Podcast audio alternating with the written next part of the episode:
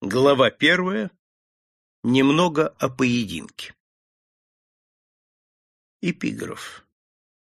Поединок между двумя порядочными людьми под руководством учителя, исполненного благородных побуждений, это достойный образец хорошего вкуса и изысканного воспитания. Много времени спустя, когда Дон Хайме Астарлоа попытался выстроить в цепочку разрозненные события той трагедии и припомнить, как все это началось, первым перед его мысленным взором возник маркиз. Вспомнилась открытая терраса в зелени парка Ретиро, первые жаркие летние дни, теплый ветер, врывавшийся в распахнутые окна, и свет, отражающийся в вороненой стали рапир свет такой нестерпимый яркий, что невольно приходилось щурить глаза. В тот день маркиз был не в форме. Дыхание вырывалось из его легких шумом кузнечного меха, рубашка намокла от пота. Такова, к сожалению, была расплата за предыдущую, чересчур бурную ночь, но Дон Хайма, как обычно, воздержался от неуместных замечаний. Личная жизнь учеников его не касалась. Он без труда отразил беспорядочные уколы разгоряченного маркиза и быстро атаковал. Гибкая итальянская сталь рапиры согнулась, когда наконечник уткнулся в грудь противника. Уколоты, ваша светлость. Луис де Аяла Велата и Валеспин, маркиз де Лос Алумбрес, чертыхнулся и в бешенстве сорвал маску. Лицо его было багровым, потным от жары и напряжения. Сбегавшие по лбу крупные капли пота застревали в бровях и усах. «Черт бы меня побрал, Дон Хайме!» Голос маркиза дрогнул от смущения. «Как вам это удается? Вот уже третий раз за последние четверть часа вы разбиваете меня в пух и прах!» Дон Хайме пожал плечами. Он снял маску. В уголках рта, под тронутыми сединой усами, виднелась снисходительная улыбка. — Сегодня у вас неудачный день, ваша светлость. Луис де Аяла рассмеялся и принялся мерить широкими шагами галерею, украшенную дорогими фламандскими гобеленами, старинными шпагами, саблями и рапирами. Его пышные вьющиеся волосы походили на львиную гриву. Все в нем, казалось, кипело энергией и темпераментом. Большое, сильное тело, громовой, грубый голос. Превыше всего в этом мире ценил он широту души, вспышки восторга и страсти, пылкую дружбу. В свои сорок лет он оставался холостяком. Холеный, статный, маркиз де Лос-Алумбрес был, как утверждали, настоящим баловнем судьбы. Заядлый игрок и неутомимый любитель женщин, он казался воплощением образа гуляки-аристократа, столь модного в Испании XIX века. За свою жизнь он не прочитал ни единой книги, зато мог пересказать на память родословную любой маломальски известной лошади с ипподромов Лондона, Парижа или Вены. Что же до женщин, Достаточно вспомнить частенько гремевшие на весь Мадрид скандалы, которые становились притчей во языцах великосветских салонов, жадных до новостей и сплетен. Для своих сорока лет он выглядел превосходно, и стоило лишь вскользь упомянуть о нем, когда мы томно вздыхали. Для них его имя стало символом любовных перипетий и бурных страстей. При дворе ее величества в этом замкнутом чопорном мирке про маркиза слагались легенды.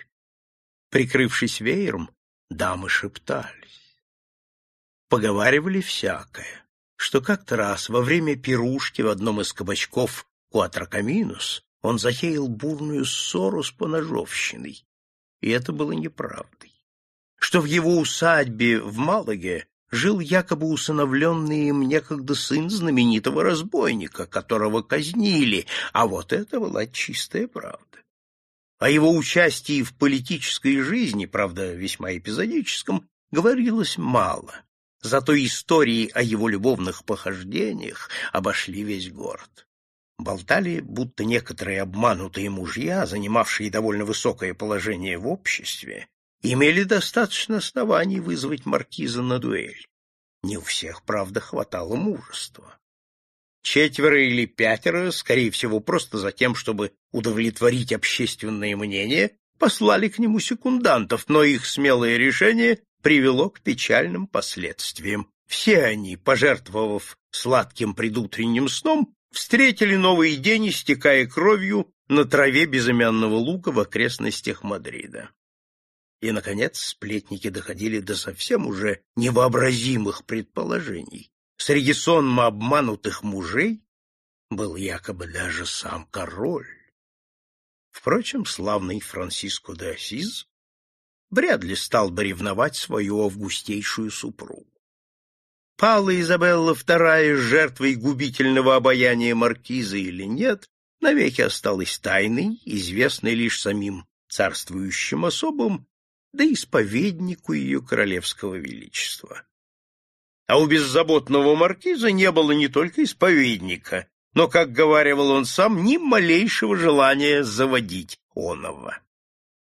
Маркиз снял нагрудник, оставшись в одной рубашке, и задумчиво положил рапиру на столик, куда слуга поставил серебряный поднос с бутылкой вина.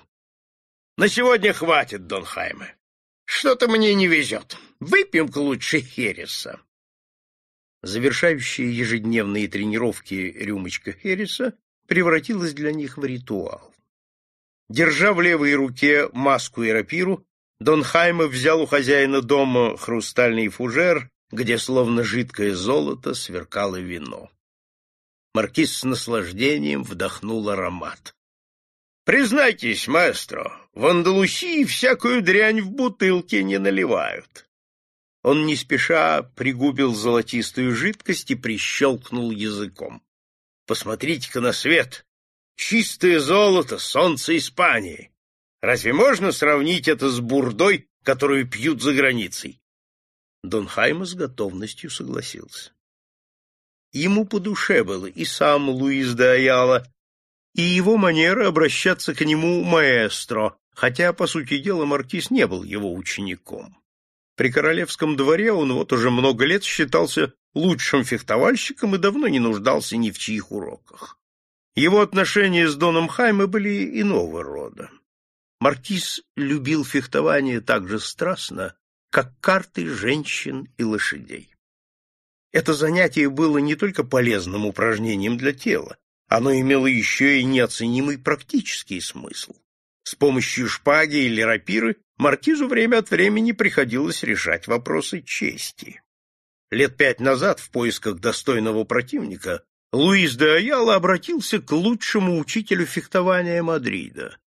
Именно таковым слыл Дон Хайме, хотя любители моды считали его стиль излишне консервативным.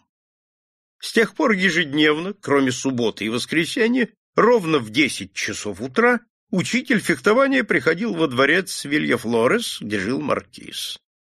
Именно там, в просторном фехтовальном зале, отделанном по последнему слову тогдашней светской моды, маркиз неистово с ожесточенным пылом атаковал и блестяще отражал самые хитроумные атаки, хотя в конце концов неизменно побеждали талант и мастерство Дона Хайме.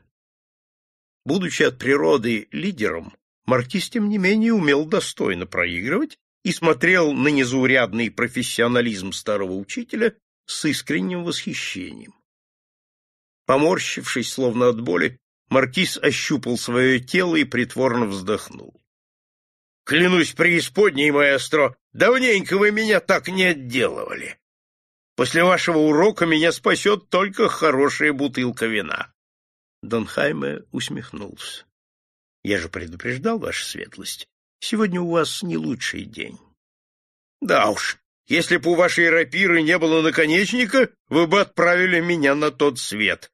Боюсь, я выглядел не лучшим образом. За безрассудство приходится платить, ваша светлость. Что правда, то правда. Особенно в моем возрасте. Я ведь уже не мальчишка, черт побери. Но ничего не поделаешь, маэстро. Вы представить не можете, что со мной стряслось. Наверное, вы влюбились, ваша светлость?